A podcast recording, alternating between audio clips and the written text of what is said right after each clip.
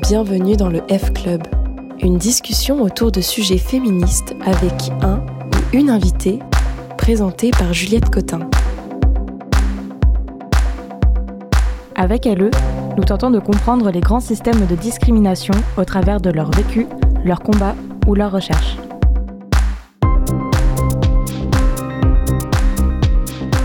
Aujourd'hui, dans le F Club, je reçois Solène Cosotti. Journaliste, elle a fondé en 2019 la revue féministe Étonnante, depuis Nantes justement. Cette revue est en fait un MOOC à mi-chemin entre le magazine et le livre, qui propose sur 160 pages et sans publicité les portraits et les parcours de femmes engagées du Grand Ouest. Ce bel objet d'édition est pensé pour rester longtemps sur nos tables basses ou nos étagères et pour se lire et se relire sur le long terme. À travers les récits au long cours de ces femmes engagées, passionnées, étonnantes, Solène Cosotti entend partager des récits de vécus féminins de tous horizons, avec l'envie de rendre visibles des parcours inspirants et de mettre en lumière des femmes fortes qui tracent leur propre voie. Alors qu'elle est en pleine préparation du quatrième numéro de son semestriel, on va découvrir comment Solène a créé Étonnante et comment elle y travaille aujourd'hui à temps plein. Avec elle, on va parler d'éduquer et de s'éduquer au féminisme, de tenir le rythme d'une publication semestrielle, de réinventer son travail et de ce que ça change dans une vie de travailler sur un projet qui nous passionne. Allez, c'est parti. Alors Solène, euh, tu as grandi en Bretagne, à Quimper, et tu as commencé tes études par un cursus en sciences politiques à Lyon. Est-ce que tu t'imaginais un jour devenir la créatrice d'un média féministe? À ce moment-là Non, non, non, vraiment pas. C'est vrai que mon parcours, quand je prends un peu de recul et que et que je l'analyse, euh, tout semble s'enchaîner alors que finalement euh, ça ça n'a pas coulé de source. Euh, c'est vrai que j'ai fait euh, Hippocagne et Cagne avant de faire des études de sciences politiques à Lyon, puis un an au, au, Québec. Et en fait, j'avais l'envie d'être journaliste mode. Donc ça, c'était mon rêve de départ. Donc, petite fille, tu rêvais de ça Alors, petite fille, je rêvais de d'écrire. Euh, je ne saurais pas te dire pourquoi, mais j'aimais beaucoup euh, voilà, faire des, des, petits cahiers sur euh, mes stars préférées, sur les Spice Girls notamment, Girl Power depuis toujours. voilà, avec l'envie de, de faire comme des petits magazines déjà dès, dès l'enfance. J'ai toujours aimé écrire, lire des histoires, raconter des histoires de femmes. D'ailleurs, je m'en rends compte maintenant. Mais le, le, la volonté de devenir euh, journaliste est venue, je sais pas, je dirais en fin de fin de collège.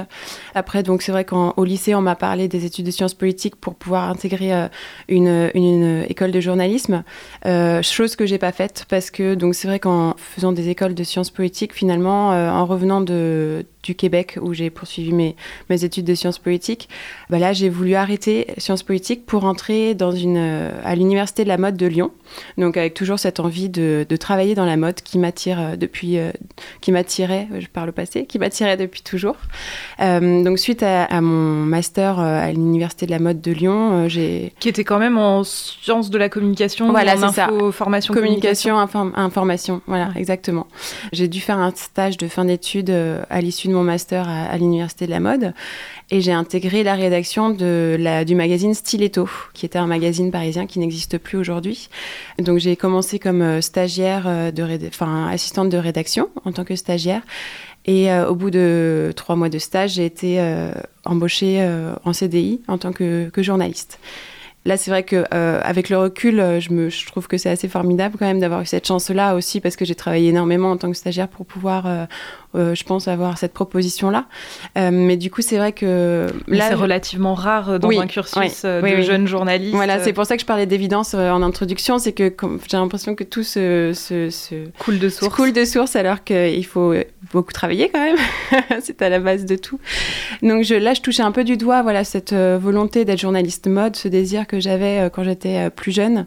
Euh, et c'est aussi grâce à, à, la rédaction de Stiletto que j'ai pu être formée au journalisme, puisque comme j'ai pas fait d'école de journalisme, c'est ça qui m'a appris les, les, bases du métier en fait. Tu les as apprises directement sur le terrain. Sur, voilà, sur le terrain, exactement. Du coup, est-ce que tu peux nous raconter un petit peu ce que tu fais à Stiletto et à quoi ça t'amène? Oui, je suis entrée dans un univers que je connaissais pas, qui était à milieu de ce que j'ai pu connaître dans mon enfance. voilà, j'ai grandi à Quimper dans une famille modeste entre guillemets, aucun attrait pour la mode de, du côté de, de ma famille ou autre. Donc j'arrive dans un milieu que je connais pas, dont j'ai pas les codes. Donc déjà, je pense que dans un premier temps, je suis arrivée avec beaucoup d'humilité et puis de curiosité pour comprendre euh, ce qui se passait, euh, comment on écrivait sur euh, la mode ou sur la joaillerie, parce que très vite, on m'a demandé d'assister une rédactrice joaillerie à horlogerie. Donc là, là, une fois de plus, j'étais à milieu de ce que j'avais pu connaître avant. Donc j'ai appris déjà voilà, à comprendre comment fonctionnait une rédaction comment aussi on assistait les, rédactrices sur les shootings de mode, parce que ça faisait partie aussi du quotidien du, magazine. Et en fait, j'ai fait tout ce qu'on m'a demandé de faire, donc euh, écrire pour le site internet. Et puis de fil en aiguille, j'ai écrit pour euh, la revue papier.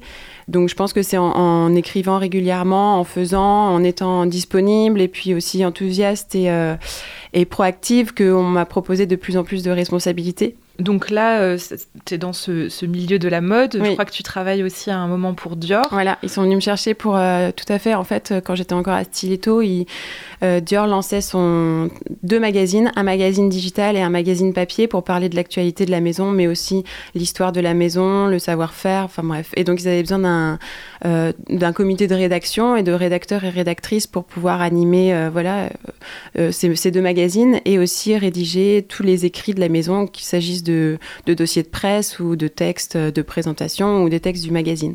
Et donc c'est vrai que quand j'étais encore chez Stieto, on m'a contacté, enfin les personnes de chez Dior m'ont contacté pour que, pour que j'intègre la maison.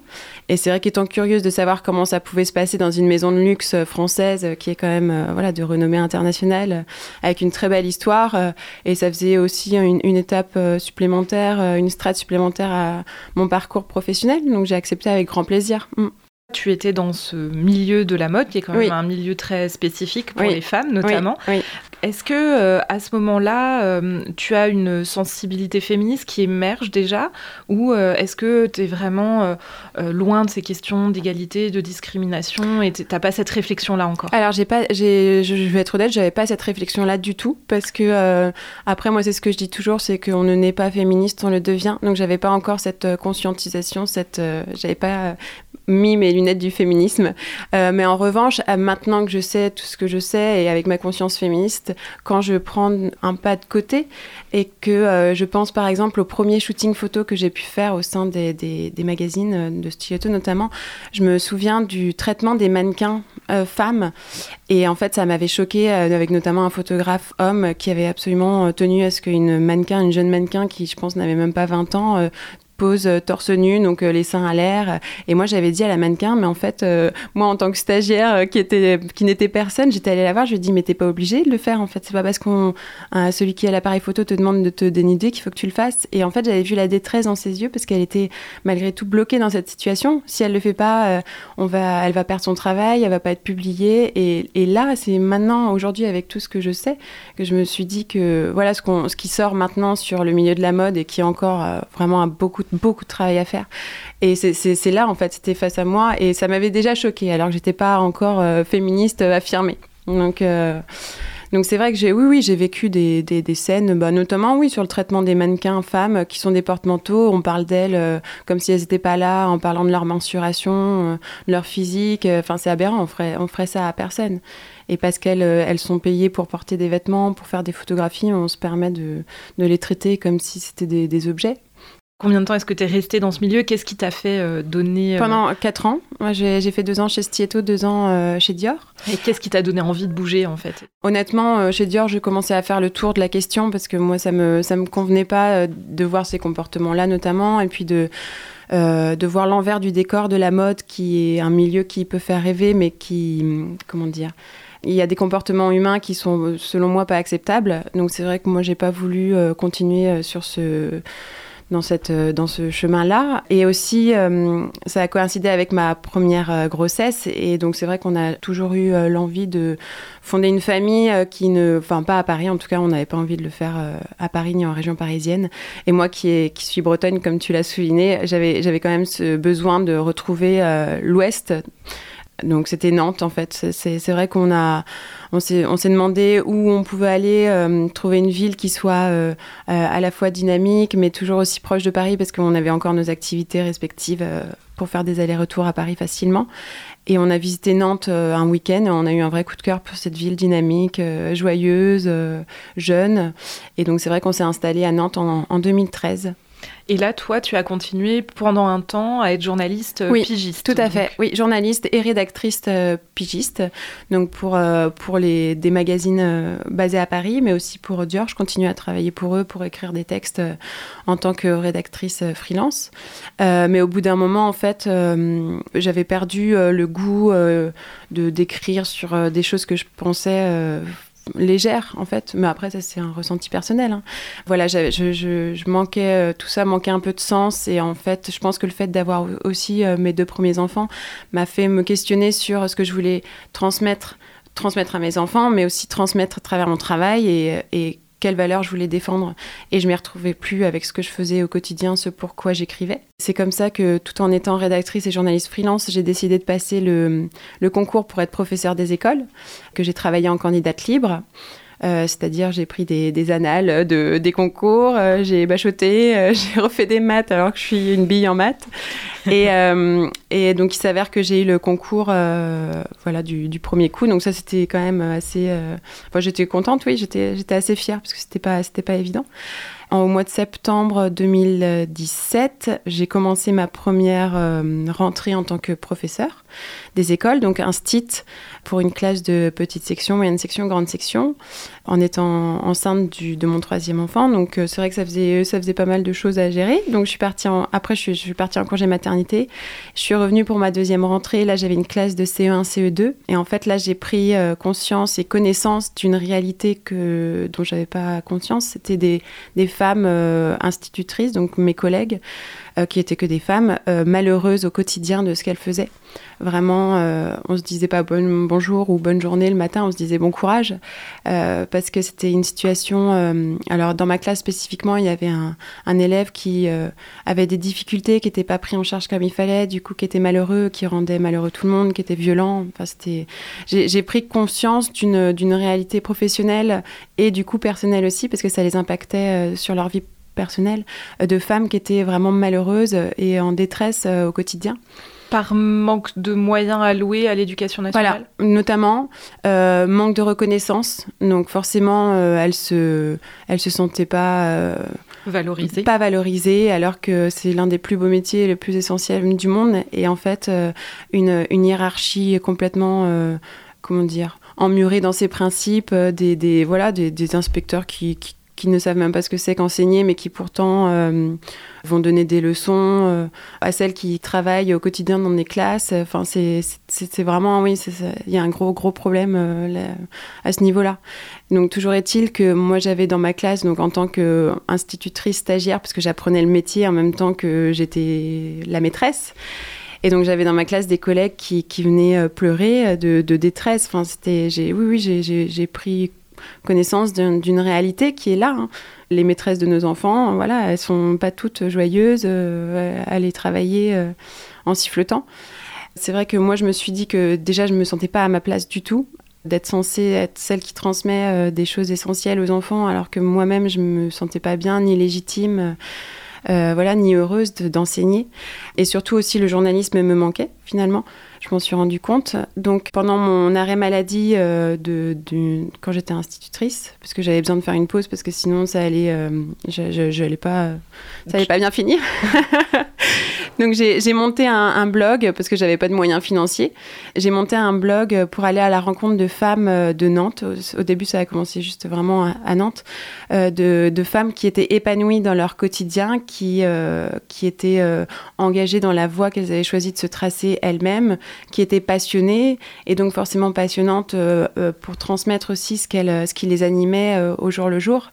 Et donc moi j'avais besoin d'une part, c'était peut-être forcément très égoïste au début, de, me reconstruire construire à travers ces témoignages positifs de femmes qui avancent, même si c'est difficile, même si elles ont des obstacles, même si voilà, elles, elles, n'arrivent pas forcément à faire tout ce qu'elles veulent, mais en tout cas qui avancent et qui sont épanouies et qui, qui sont courageuses. Et donc à travers leurs témoignages positifs aussi, pouvoir dire à d'autres, voyez, c'est possible, on n'est pas obligé de, de, pleurer tous les matins pour aller travailler ou une passion peut aussi nous, construire, nous enrichir, nous nourrir, nous animer. Donc euh, j'ai monté le blog, euh, voilà, avec euh, mais j'ai appris sur WordPress à bidouiller. j'ai dit à Rémi, mon, mon, mari photographe, tu vas venir avec moi, tu vas photographier les interviews que je vais mener. Et donc de fil en aiguille, voilà, étonnante est né, est né ainsi comme un blog avant de devenir une revue papier qu'elle est aujourd'hui. Et ça, c'était donc en 2019. Voilà. Janvier 2019, le blog, oui là, tu nous parles comme une évidence, en fait, du fait de parler de ces parcours de femmes. Alors, c'est en lien certainement aussi avec ce que tu disais, ton besoin de te reconstruire toi, de retrouver peut-être un sens, de mm. retrouver euh, euh, une foi dans ton parcours à toi aussi. Pourquoi spécifiquement s'intéresser aux femmes? Quel a été l'élément déclencheur? Parce que tu disais qu'au départ, tu euh, avais une sensibilité féministe, puisque, bon, voilà, tu nous racontais mm. que dans ce milieu de la mode, tu avais été choquée par des choses. Donc, il y, avait, voilà, y avait des choses où tu étais vers la mm. défense des femmes quand même. Euh, mais voilà, qu'est-ce qui t'a euh, décidé euh, à, ce que ce blog devienne ce qu'il est, bah, Je pense que j'ai toujours eu l'envie, le désir de lire des parcours de femmes voilà, que je trouve fascinantes, inspirantes, même si ce mot il commence à être galvaudé, parce que enfin, c'est vrai qu'on l'entend à tort à travers. Mais mais moi, j'aime beaucoup lire euh, la vie des autres, en fait, euh, euh, savoir comment elles vivent. Je parle au, au féminin parce que c'est vrai que hum, j'avais fait le constat aussi qu'il n'y avait pas de de médias euh, à Nantes euh, spécifiquement, mais aussi dans le Grand Ouest, qui mettent en avant des femmes du quotidien, euh, comme on dit, des femmes qui sont pour autant remarquables, mais qu'on ne voit pas dans les médias classiques. En fait, je comprends pas pourquoi on devrait lire les parcours, les témoignages des actrices, des mannequins qu'on voit dans les magazines qui sont en kiosque, et pourquoi pas toutes ces femmes remarquables qu'on peut croiser, qu'on peut croiser n'importe où à côté de chez nous, en fait. Et donc moi, j'avais envie de les mettre en lumière, de les rendre visibles, ces femmes-là. Bah, en fait, comme mes collègues, finalement, institutrices, qui sont remarquables aussi, même si euh, euh, là, elles étaient très malheureuses, mais elles sont remarquables d'aller travailler, de faire ce métier magnifique qui est, euh, l'enseignement, et, leur rendre justice, hommage, et les visibiliser, oui, pour qu'on comprenne pour qu'on apprenne d'autres vies que les nôtres et qu'on comprenne aussi comment vivent ces femmes-là qui sont un peu dans l'ombre alors qu'elles qu'elles devraient être en pleine lumière au sein de la profession, c'est vrai qu'on entend, moi aussi je suis journaliste, donc euh, on entend souvent euh, que euh, Internet a tué le papier, que, que c'est la mort de l'objet papier, du magazine papier. Et toi, à un moment, tu te dis, bah non, euh, en fait, j'ai envie de, de créer euh, une, un magazine féministe euh, sur papier, de ne pas rester au blog. comment est-ce que, pourquoi est-ce que tu as fait ce choix? Oui, c'est vrai que moi j'ai fait le chemin inverse quand toutes les revues, magazines essayent de se mettre sur, enfin voilà, se digitalisent. Parce que moi, pour moi, c'est important de, de, laisser aussi des traces écrites, des traces intemporelles, comme tu disais très, si bien en introduction. C'est, j'ai voilà, j'ai voulu penser à un, étonnante comme un, un MOOC, donc c'est entre le livre et le magazine. Euh, et, malgré tout, euh, l'objet, la sensation, l'expérience lecture qu'on a avec un, livre ou avec une revue de papier n'est pas la même que sur une tablette ou sur un ordinateur, en fait.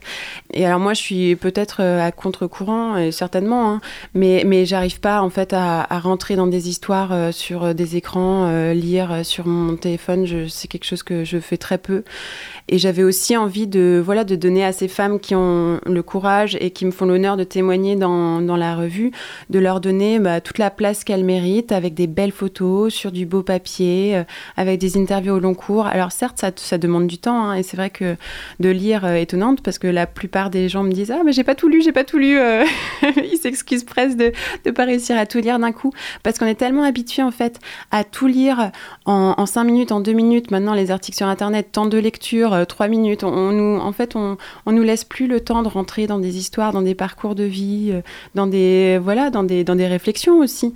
Et faire une revue de 160 pages sans publicité sur du papier, alors voilà, c'est complètement anachronique, je ne sais pas, peut-être je, dois être euh, old school, mais en fait, à travers à travers ces interviews au long cours, c'est aussi laisser le temps pour ces femmes-là de, parler, de dialoguer, de réfléchir. Et c'est aussi laisser le temps aux, lectrices, aux lectrices, aux lecteurs, le temps de la réflexion, mais aussi de comprendre, voilà, eux où ils en sont, où elles en sont.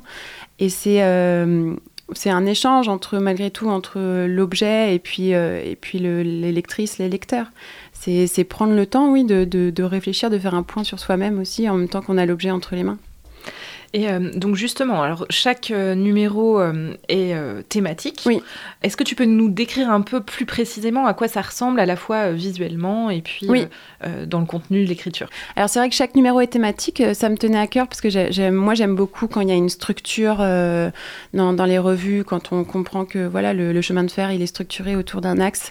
Et donc le premier numéro c'était réinvention, le deuxième numéro c'était nature au pluriel, le troisième c'était évasion et le quatrième c'est s'engager.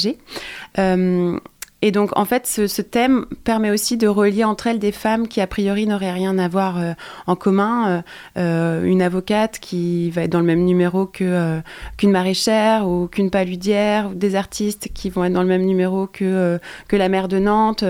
on se dit, mais pourquoi, en fait, elles sont dans la même revue? En fait, si, finalement, il y a ce fil conducteur là qui les, qui les relie. Donc, le fil aussi de leur passion commune, enfin respective, et qui, qui, qui leur permet aussi, qui leur donne toute la, la place qu'elles méritent dans Étonnante. Euh, et donc, Étonnante, c'est une revue donc euh, indépendante, auto-éditée. Le premier numéro, euh, j'ai réussi à le financer grâce à une campagne de financement participatif. Parce que depuis le départ, en fait, je veux pas qu'il y ait de publicité dans la revue. Euh, venant de la presse magazine, je sais euh, les ravages que fait la pub sur la ligne éditoriale et moi, j'avais pas envie de ça.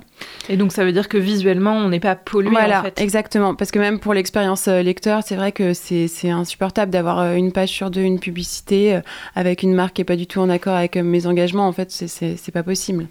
Donc, il y a 160 pages, il y a 6 ou 7 rubriques, ça dépend. En fait, j'aime bien, j'aime bien varier aussi en fonction du, du sommaire des photographies exclusives qui seront réalisées euh, durant les entretiens. Et ça, c'est important aussi parce que ça retranscrit un peu. Euh, parce que les, interviews, c'est pas uniquement des interviews. J'aime bien les mener comme des rencontres parce que les femmes que je vais interviewer, elles n'ont pas forcément l'habitude de se faire interviewer. Ça, c'est intéressant aussi de le souligner.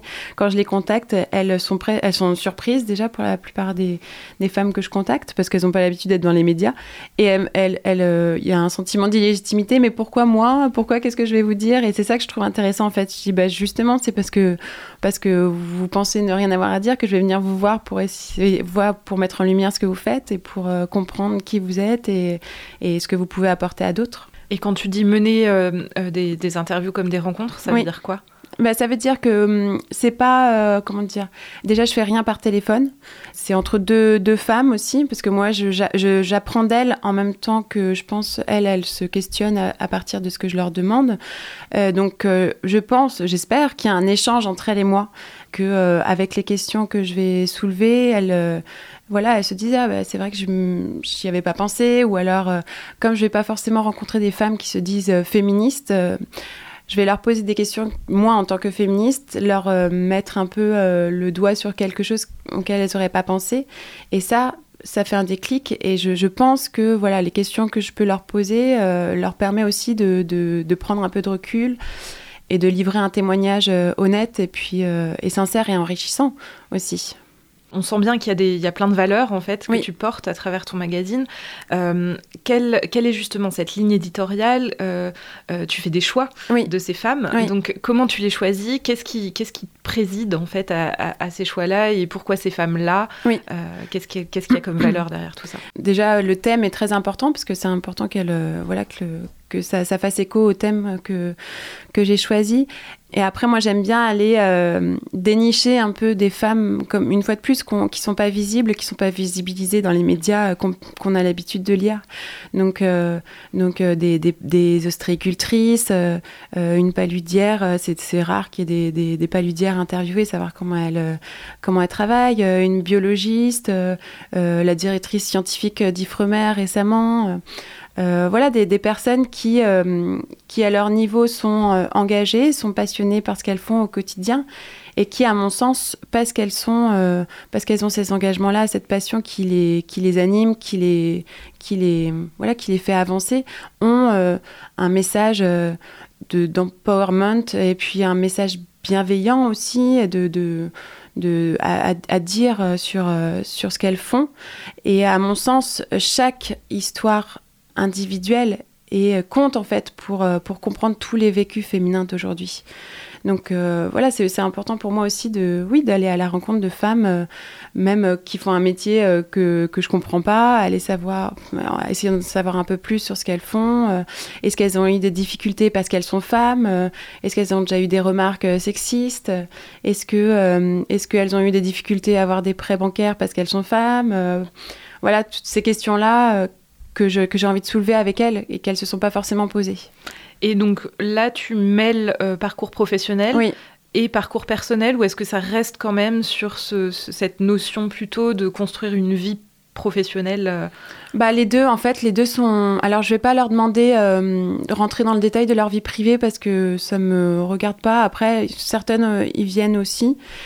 Et les deux sont mêlés finalement. Je pense que c'est difficile d'avoir des engagements à une passion que l'on défait de sa vie, de sa vie privée.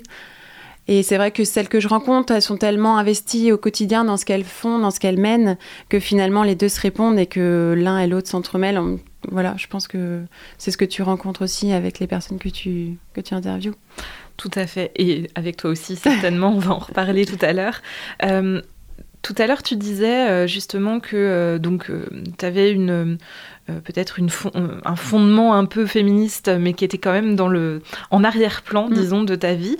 Qu'est-ce que ça a changé de lancer étonnante, de travailler euh, avec ces femmes-là, d'aller les rencontrer dans toi, ton féminisme? Mm. ah bah, Ça a tout changé. Déjà, ça a changé que je me je m'assume comme féministe, chose que je disais pas forcément au premier numéro. Aussi parce que en rencontrant ces femmes, dont certaines qui, qui, qui sont féministes et qui le disent et qui l'affichent et l'assument, euh, m'a nourri moi ma réflexion. Donc j'ai énormément euh, lu, travaillé, euh, essayer de comprendre aussi euh, qu'est-ce que le féminisme, quels sont les féminismes, parce qu'il y en a plusieurs. Et, euh, une fois de plus, voilà, j'aime beaucoup cette phrase, on ne n'est pas féministe, on le devient, et, c'est un cheminement, c'est de, des rencontres, des lectures, euh, des apprentissages aussi. Et en fait, de, de, fonder étonnante, moi déjà, je me sens plus que jamais à ma place. Donc je pense que quand on se sent à sa place aussi, on peut délivrer un message qui est un peu plus clair, audible et puis et stimulant. J'ai l'impression qu'en voilà, à, travers Étonnante, il y a aussi des personnes qui peuvent se retrouver dans les parcours de ces femmes, dans leur dialogue, dans leur discours, ou, même dans le mien, je sais pas. Et oui, de, lancer Étonnante, ça m'a, ça m'a donné euh, confiance en ce que, ce, que, ce que je pouvais transmettre aussi. Et quand je vois la curiosité autour du projet, je me dis qu'il y, a quand même euh, voilà, un besoin de, connaître euh, l'autre avec un majuscule et d'en apprendre davantage, oui, sur, euh, sur ces parcours euh, féminins. Est-ce que euh, justement les, les, retours des lecteurs et des lectrices te donnent cette impression d'avoir transmis quelque chose? Oui, c'est vrai que j'ai bah, que des retours positifs ça c'est bien. Après, est-ce qu'il y a des avis négatifs Oui, si, quand même. Mais euh, non, non, c'est vrai que j'ai que des que des retours positifs et des personnes qui, qui me remercient déjà de proposer un objet euh, intemporel qui reste, qu'elles qu'elles puissent exposer dans leur bibliothèque, parce que c'est vrai que je l'ai pas encore souligné, mais chaque couverture est une, une carte blanche d'une artiste euh, qui va illustrer le thème choisi pour le numéro. Et pour moi, c'était important de faire un objet qui soit aussi beau que bon. Je sais pas si je pourrais dire ça, mais dont la forme et le fond se, se rejoignent et, euh, et, qui est, euh, qui est voilà que tout soit ça soit euh, créer un objet d'édition qu'on a envie de garder pour le consulter maintenant ou demain ou, ou après-demain. Donc beaucoup de retours en ce sens en disant que elle, elle c'est des femmes majoritairement quand même qui disent étonnantes mais qui le qui le consultent avec grand plaisir et qui apprennent en fait des métiers qu'elles connaissaient pas ou des parcours voilà, enrichissant et euh, qui leur donne aussi envie, elles, de euh, mener à bien euh, ce, qu'elles aimeraient faire. Donc, leur donne du courage, leur donne de la force, de la motivation. mais je parlais des femmes, mais c'est drôle parce que il y a aussi des hommes. Là, récemment, il y a deux jours, il y a une, une femme qui m'a dit Ah, bah, mon mari me l'a piqué sur ma table de chevet. et il trouve ça hyper intéressant. Donc, je dis Bon, bah, déjà, c'est très bien parce que, donc, c'est vrai qu'il a eu la curiosité d'ouvrir la revue et qu'en plus, il puisse, voilà, lire une revue féministe. Moi, je trouve ça intéressant et important, même euh, capital, que les hommes s'emparent aussi de nos combats féministes, parce que c'est ensemble qu'on avancera et qu'on arrivera, j'espère, à une égalité euh, effective. à un moment donné, on, espère très fort. Est-ce que, en grandissant, toi, tu as eu des modèles de femmes qui t'ont inspiré parce que on dit toujours qu'on manque un peu en tant que femme ou petite fille euh, euh, de rôle modèle, ces, mm. fameux, euh, ces fameuses femmes qui peuvent nous, nous donner, nous ouvrir la voie, nous dire bah oui, en fait, il y a des choses qui sont accessibles, enfin plein de choses et tout est accessible aux filles et aux femmes. Est-ce que c'est aussi avec cette, cette idée-là que, que tu as créé la revue? Oui, bien sûr, c'est avec cette idée de donner euh, à chacune, à chacun, oui, peut-être des rôles modèles. Je ne sais pas si elles se définiraient comme telles, euh, toutes les étonnantes qui, qui, sont interviewées dans la revue, mais en tout cas de donner euh, des aspirations, des inspirations, des, exemples, oui, parce que moi, alors en tant que petite fille, j'avais pas de grand rôle modèle. Moi, j'étais très voilà, les Spice Girls. Euh, après, c'était Friends avec Jennifer Aniston, donc vraiment rien d'intellectuel, entre guillemets, c'est pas très glorieux. Mais du coup, c'est vrai que ça m'a manqué, moi, après, pour me structurer, pour euh, nourrir euh, intellectuellement. et, et là, c'est Enfin, je pense que tout, le, tout ce que j'ai pas eu en tant que petite fille, euh, parce que aussi il n'y avait pas de publication. Là, je vois maintenant, il y a, y a, des tonnes de livres pour les enfants euh, avec des personnages euh, Rosa Parks, Gisèle Halimi, Edith Piaf, chacune à sa façon de Joséphine Baker. Donc des livres pour enfants sur des, des grandes femmes comme ça qui ont marqué l'histoire et qu'il faut qu'on ne doit jamais oublier. Et moi, c'est vrai qu'en grandissant, alors je sais, tu vas me peut-être que toi, tu as eu une autre enfance, mais j'avais pas ces, rôles-là qui peuvent être structurants et, et, nécessaire. Donc c'est là tout le retard, je suis en train de le rattraper et, parfois je me dis mais en fait euh, je suis passée à côté de plein de choses quand j'étais enfant. Donc oui, avec euh, Étonnante, j'ai aussi envie de transmettre ça, de dire voilà, euh, donc il y, a toutes ces grandes femmes là qui sont fantastiques et qu'il faut qu'on retienne, mais il y a aussi les femmes du quotidien, les femmes qui sont près de chez nous et qui peuvent aussi être des rôles modèles chacune à leur façon. Tu as aussi euh, au sein de la, revue maintenant euh, des contributeurs et des contributrices. Euh, donc on parlait déjà en premier lieu tout à l'heure de ton mari finalement qui fait aussi les photos. Je ne sais pas s'il fait toutes les photos maintenant Plus non, plus plus toutes les photos parce que c'est vrai que ça me tient à cœur aussi de voilà de, de proposer à des contributrices donc des femmes de de d'ouvrir euh, la revue à leur regard, à leur plume, à leur expertise, à leur savoir-faire. C'est important, même si je fais tout, euh, comment dire, je suis quand même toute seule à, faire euh, la, majeure partie de la revue, mais c'est important pour moi aussi d'avoir des, que ce soit des voix plurielles qui, s'expriment dans Étonnante. Donc c'est vrai qu'il y a, il y a des photographes qui sont fantastiques, qui ont un œil, Even Merle par exemple, qui photographie des agricultrices ou des éleveuses de, de veaux, qui a un œil, une sensibilité Hum, voilà, qui est précieuse. Euh, la journaliste et militante féministe Fiona Schmidt, qui signe dans le dernier numéro, dans le numéro 4, euh, une tribune pour expliquer comment elle est devenue euh, militante féministe. Ça, c'est aussi un message que j'ai envie de porter à travers Étonnante, c'est de d'ouvrir la voie à des figures du féminisme actuel en France pour qu'elles expliquent comment elles sont devenues féministes, pour aussi faire prendre conscience que c'est un chemin, une fois de plus, je me répète, mais c'est vrai, c'est à force de rencontres, de, lecture, euh, d'ouverture, qu'on on devient féministe et qu'on l'affirme et qu'on, oui, qu'on l'assume. Alors, je crois que la rubrique euh, que inaugure Fiona Schmidt, oui, elle est justement nouvelle. Est-ce que tu peux nous dire un petit peu en quoi elle consiste?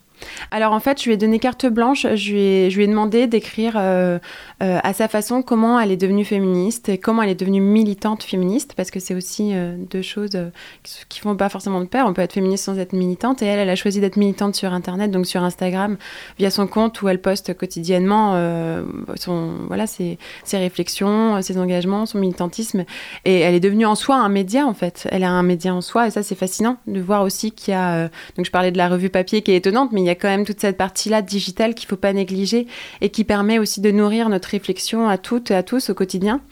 Euh, donc je lui ai donné carte blanche, je lui ai dit bah voilà, il faut que tu, tu expliques en dans ton voilà ton langage euh, euh, avec humour parce qu'elle le manie bien. Comment tu es devenue militante et qui quelles sont les lectures qui ont pu te nourrir et te et te, te façonner en fait.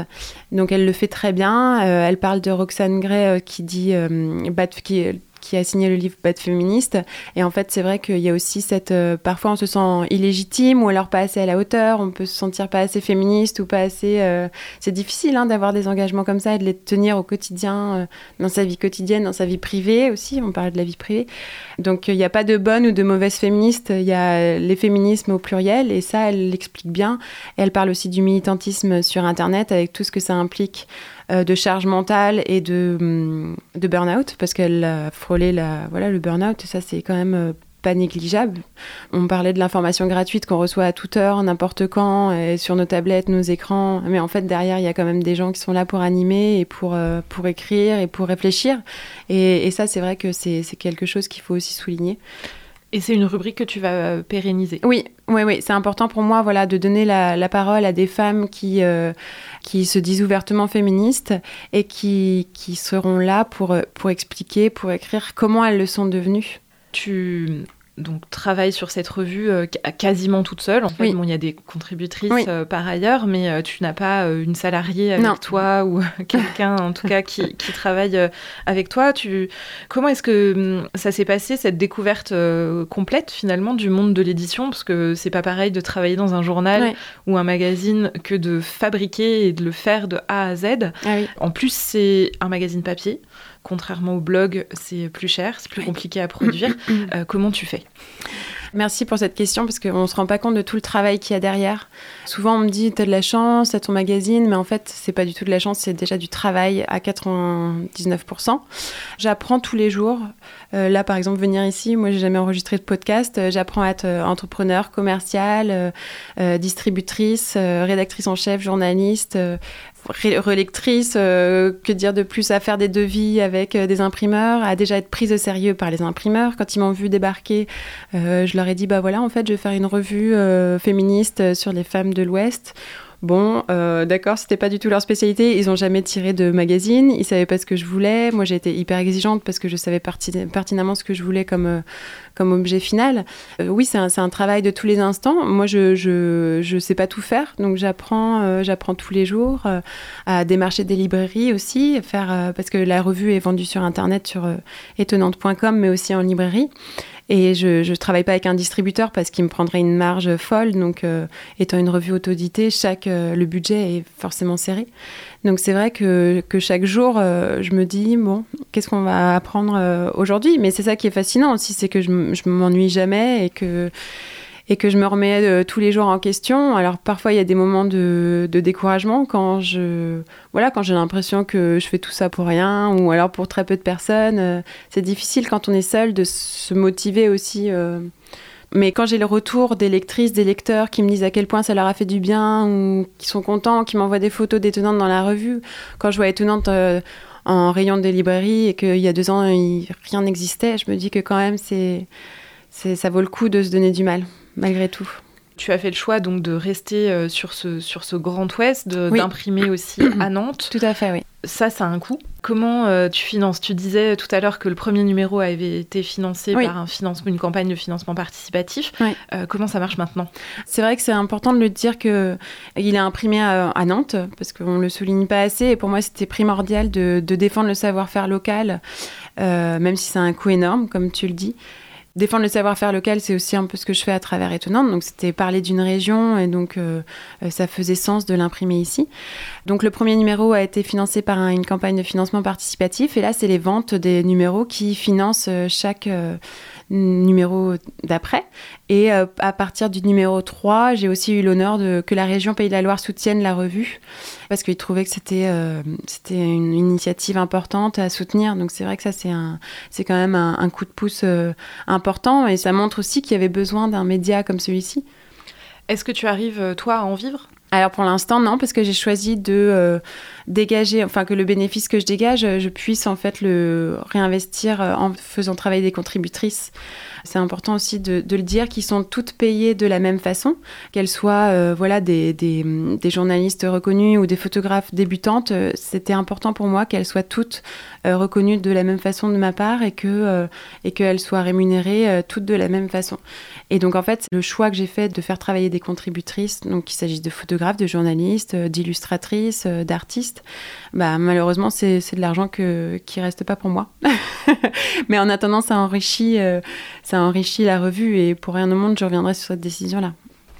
Monter euh, une entreprise, tu le disais tout à l'heure, quand on est une femme, tu poses euh, cette question-là euh, aux, personnes que tu interviews dans, dans Étonnante.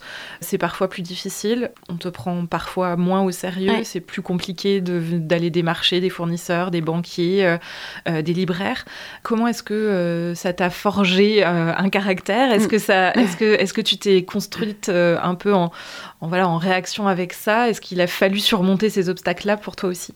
Bah, Il a fallu surmonter ma timidité déjà, parce que c'est vrai que j'aurais jamais pensé pouvoir euh, bah, être présente aujourd'hui ou présenter étonnante euh, euh, devant une vingtaine de personnes dans une salle ou déjà en posant ces questions-là aux femmes que je, rencontre, ça me fait prendre conscience de cette réalité-là qu'il faut qu'on surmonte tout ensemble. Mais en attendant, c'est pas normal qu'on soit moins prise au sérieux. Par exemple, l'imprimeur qui au début, euh, et pourtant avec qui on fonctionne très bien et qui maintenant soutient la revue, qui comprend très bien ce que je veux. Au début, c'est vrai qu'il comprenait pas forcément. Euh, bon, il a vu l'objet arriver, il s'est dit bon bah c'est sympa, mais là il a pris conscience de ce que je voulais et il a pris conscience du poids de de, la revue. Donc ça, c'est ça c'est formidable. Après, moi, j'ai choisi de ne pas faire de prêt bancaire pour pas être dépendante de, banques euh, au cas où ce soit en difficulté. Donc j'ai pas eu à me confronter euh, au refus, mais c'est vrai que pour avoir interviewé plusieurs femmes chefs d'entreprise, elles m'ont toutes dit que chacune à leur façon, c'était plus difficile d'avoir des prêts bancaires parce qu'elles étaient femmes, parce que c'était des jeunes femmes, parce qu'on les prenait pas au sérieux. Euh, et ça, c'est une réalité encore aujourd'hui en 2022. Donc il faut le dire. Euh, voilà pourquoi pourquoi les femmes les jeunes femmes entrepreneurs ont plus de difficultés à avoir un prêt bancaire que les jeunes hommes? Et à l'inverse, est-ce qu'il y a eu euh, justement des soutiens? Parce que donc tu disais, tu ne te dégages pas de salaire, donc déjà il y a un soutien, euh, j'imagine, euh, familial ou en mm. tout cas de ton entourage qui te permet de continuer à travailler sur cette revue sans pour le moment en retirer d'argent pour toi. Comment est-ce que tu as, su t'entourer? Bah, c'est vrai que j'ai la chance d'être entourée de personnes qui croient au projet, qui est plus qu'un projet, maintenant c'est une réalité, mais qui me soutiennent euh, moralement, même si parfois euh, on ne comprend pas forcément euh, là où je veux aller. Mais c'est vrai que c'est nécessaire, oui, d'avoir ben, mon mari qui est là, qui fait toute la partie graphique du magazine, qui fait les photographies, qui m'apporte aussi son œil. Et, ça a pu me poser question de faire travailler un homme, parce qu'au-delà d'être mon mari, moi c'est un homme, le pauvre. mais en même temps, je trouve que c'est important aussi d'impliquer les hommes dans notre combat féministe, parce que comme je le disais tout à l'heure, c'est avec eux et ensemble qu'on va avancer. Et malgré tout, peut-être qu'il me contredira, mais je ne crois pas, d'être présent dans ce, dans ce chemin du féminisme, lui, ça lui a aussi ouvert les yeux sur sa réalité en tant qu'homme euh, cis blanc. Euh, ça lui a fait ouvrir les yeux sur ce qu'il a pu vivre en tant qu'homme et sur, euh, sur père d'une fille de trois garçons, ce qu'il allait aussi, lui, comment construire une éducation féministe en tant que papa. Et ça, ça, je pense qu'il l'aurait pas eu s'il n'avait pas fait partie de l'expérience étonnante. Donc euh, pour ça, c'est même si ça a pu me poser question de, de, faire travailler un homme dans la revue, c'est quand même nécessaire aussi que ce soit pas complètement fermé euh, aux hommes. On parlait euh, tout à l'heure un petit peu de la distribution, des libraires euh, et euh, surtout des étonnantes que tu interviews. tu as choisi de te cantonner entre guillemets à la zone Grand Ouest. Est-ce que tu te mets des limites? Comment est-ce que tu choisis tes interviewés et ces limites géographiques? Oui, c'est vrai que c'était important pour moi que ça reste dans le Grand Ouest parce que ça parle d'un territoire auquel j'appartiens, dont je suis fière, que j'ai envie de mettre en valeur et parce que ce sont des femmes voilà qui vivent près de chez nous. Donc c'était important pour moi de rendre visibles ces femmes là qui ne sont pas forcément euh, dans d'autres publications. La contrainte, en fait, c'est une contrainte géographique, c'est que je fais pas d'interview par téléphone, je me déplace à chaque fois avec le ou la photographe. Et voilà, c'est juste ça, la contrainte, c'est que je puisse me déplacer, qu'elles puissent me recevoir euh, chez elles ou dans leur bureau ou euh, dans un endroit où, où, elles veulent. Et après, moi, je me, je me déplace. Mais il n'y a pas de... Je n'ai pas marqué de frontière sur une carte. mais en attendant, c'est vrai que j'ai envie que ça reste sur le Grand Ouest. Et par contre, côté diffusion, là, il n'y a pas forcément euh, cette limite que tu t'imposes Non, pas du tout. Et c'est ça qui est intéressant en fait, c'est parce que donc euh, Étonnante est distribué dans 70 librairies, points de vente en France et en Belgique. Il fonctionne très bien à Bordeaux, à Toulouse, euh, à Bruxelles et c'est fascinant de voir à quel point ces parcours de vie, ces histoires de femmes de l'Ouest intéressent n'importe qui en fait. Voilà, une fois de plus, j'aime bien dire que ce sont des histoires personnelles qui résonnent de façon universelle parce que c'est vrai, parce qu'une réflexion d'une chef d'entreprise de Nantes sont les mêmes que, que les mêmes réflexions qu'une chef d'entreprise de, de, Toulouse. Et, et, malgré tout, voilà, c'est aussi cette curiosité de l'ailleurs, de, de vie différente. Et je comprends, je vois pas pourquoi il y aurait une limite géographique parce que c'est des femmes du Grand Ouest et pourquoi elles pourraient pas être lues à Marseille ou à Nice ou à Paris. Et quand tu démarches les libraires, est-ce que euh, cette euh, revue féministe, alors qu'il y a eu maintenant, euh, depuis MeToo, depuis 2017, il y a eu quand même une explosion des mm. publications féministes, est-ce qu'on te dit, bah non, c'est une parmi d'autres, ou est-ce qu'au contraire, le fait qu'il y en ait beaucoup a plutôt donné un, un, sens de l'engagement à ces libraires? Bah, C'est vrai que les, moi, je travaille avec des librairies indépendantes qui ont, comme tu le dis, un sens de l'engagement qu'il faut souligner, c'est vraiment important. Et voilà, moi, j'admire les libraires qui soutiennent des revues comme euh, la mienne, qui est quand même une revue de niche, euh, auto-éditée, euh, et, qui a besoin de ce soutien-là, cette visibilité-là en rayon. Et quand je les démarche, alors c'est vrai qu'au tout début, en 2019, l'objet était un peu euh, énigmatique en fait parce qu'il n'y avait pas encore euh, euh, beaucoup de publications. Il y en avait de plus en plus, mais il n'y avait pas eu ce boom de publications féministes qu'il y a aujourd'hui. Et là, depuis oui 2020-2021, les libraires me disent c'est impressionnant en fait. Ils ont des tables complètes de publications féministes et c'est formidable, c'est génial, c'est absolument indispensable. Mais je sens oui depuis une bonne année qu'il y a eu un oui il y a eu une explosion des, des publications, des écrits féministes que les libraires soutiennent ou pas, mais la plupart du temps, ils sont quand même euh, curieux et ils ont envie de, soutenir, euh, de soutenir ce mouvement de fond. Ouais. Actuellement, euh, donc la revue, elle est tirée à combien d'exemplaires? À 1000 exemplaires. 1000 exemplaires. Et elle coûte 19 euros. Voilà, c'est ça. Tout à fait. Est-ce qu'il y a un système euh, d'abonnement ou est-ce que c'est purement distribué via ton, ton, ton site et puis, euh, et puis les libraires? Oui, il y a un système d'abonnement euh, depuis le numéro 3 et en fait toutes les informations sont à retrouver sur, sur étonnante.com. C'est aussi euh, du coup un, job très prenant oui. Euh, pour toi. Tu disais donc tu travaillais toute seule, euh, tu montes, tu publies un magazine de A à Z, tu as une famille, tu le disais à l'instant, mm. tu as quatre enfants. Je sais que tu n'aimes pas trop cette question de la conciliation travail-famille parce qu'on la pose encore bien trop souvent aux femmes et pas aux hommes.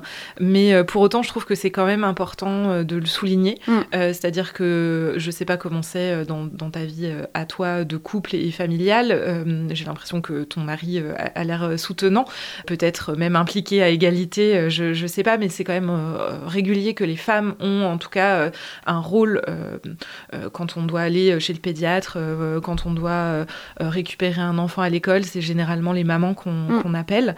Comment ça se passe pour toi? Qu'est-ce que tu en dis de ça? Je pense que le fait d'avoir ces engagements féministes et cette conscience féministe, on essaye de l'appliquer tous les deux, lui comme moi, au quotidien.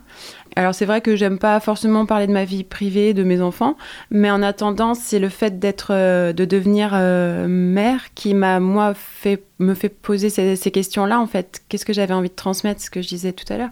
Qu'est-ce que j'avais envie de transmettre à travers mon travail, mais aussi qu'est-ce que j'avais envie de transmettre à mes enfants? Et c'est avec cette responsabilité-là, euh, cette responsabilité maternelle, que je me suis dit euh, que je ne pouvais pas continuer au quotidien euh, à aller travailler en pleurant. Ce qui me voit partir en pleurant de la maison, c'était pas possible. Donc en fait, cette notion de maternité, elle a quand même été structurante malgré tout dans mon parcours. Ça a été un point de, de réflexion. Qu'est-ce que moi je vais faire maintenant que, j'ai des enfants Qu'est-ce que je veux leur montrer comme, comme modèle? Et c'est vrai que euh, c'est difficile encore hein, d'être euh, une féministe parfaite à la maison, mais je pense qu'il n'y en a pas, c'est ce qu'on ce qu'on disait tout à l'heure. En attendant, bah, on, fait des efforts. Euh, moi-même autour de moi, mes amis, j'essaie de parfois de leur faire souligner quand euh, ce serait pas forcément à elle d'y aller, mais plutôt au papa. Euh, voilà, c'est des petites remarques comme ça, même si c'est difficile de rentrer dans la vie privée des gens. Mais en attendant, le privé est politique, c'est ce que dit l'avocate Anne Bouillon quand elle parle de, des violences faites aux femmes euh, et des, des féminicides. C'est vrai que sur ces questions-là de féminisme,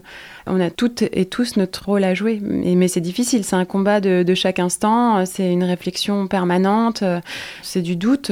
Qu'est-ce qu'on montre là à nos enfants? Et puis même, je vois euh, mes enfants quand ils nous parlent de l'école et des réflexions qu'ils peuvent entendre. Euh, voilà, hier, un, de nos enfants a dit, bon bah voilà, il y en a un qui s'est cogné et le copain lui a dit, bah euh, n'est pas mal, t'es un bonhomme. Donc là, une fois de plus, c'est des enfants de 6 ans qui disent ça, donc ça veut dire qu'ils ont entendu ça quelque part. Donc nous, on est là à essayer de voilà de leur insuffler et de leur transmettre ce qu'on pense être juste, ou en tout cas nos, valeurs féministes. Après, ça, sera à eux de faire, quand ils grandiront, de, d'avoir leurs propres engagements, mais, mais c'est pas simple. Eh bien, on arrive euh, déjà au terme euh, de ce podcast. Euh, un grand merci à toi, Solène, d'être venue à notre micro. Donc, si cette écoute vous a donné envie d'aller voir à quoi ressemble la revue Étonnante, on peut la commander donc en ligne sur le site www.étonnante.com et y retrouver aussi toutes les librairies qui la distribuent à travers donc la France et la Belgique. quant à nous, on se retrouve le mois prochain pour un nouvel épisode du F Club. Il sera consacré à un sujet plutôt étonnant puisqu'il s'intéresse euh, au cyclisme et à ces femmes qui sont pouvoir en apprenant euh, notamment à réparer des vélos. Euh, d'ici là, vous pouvez nous suivre sur Instagram, sur The F Club underscore podcast pour être informé de la sortie de l'épisode. À très bientôt. Merci.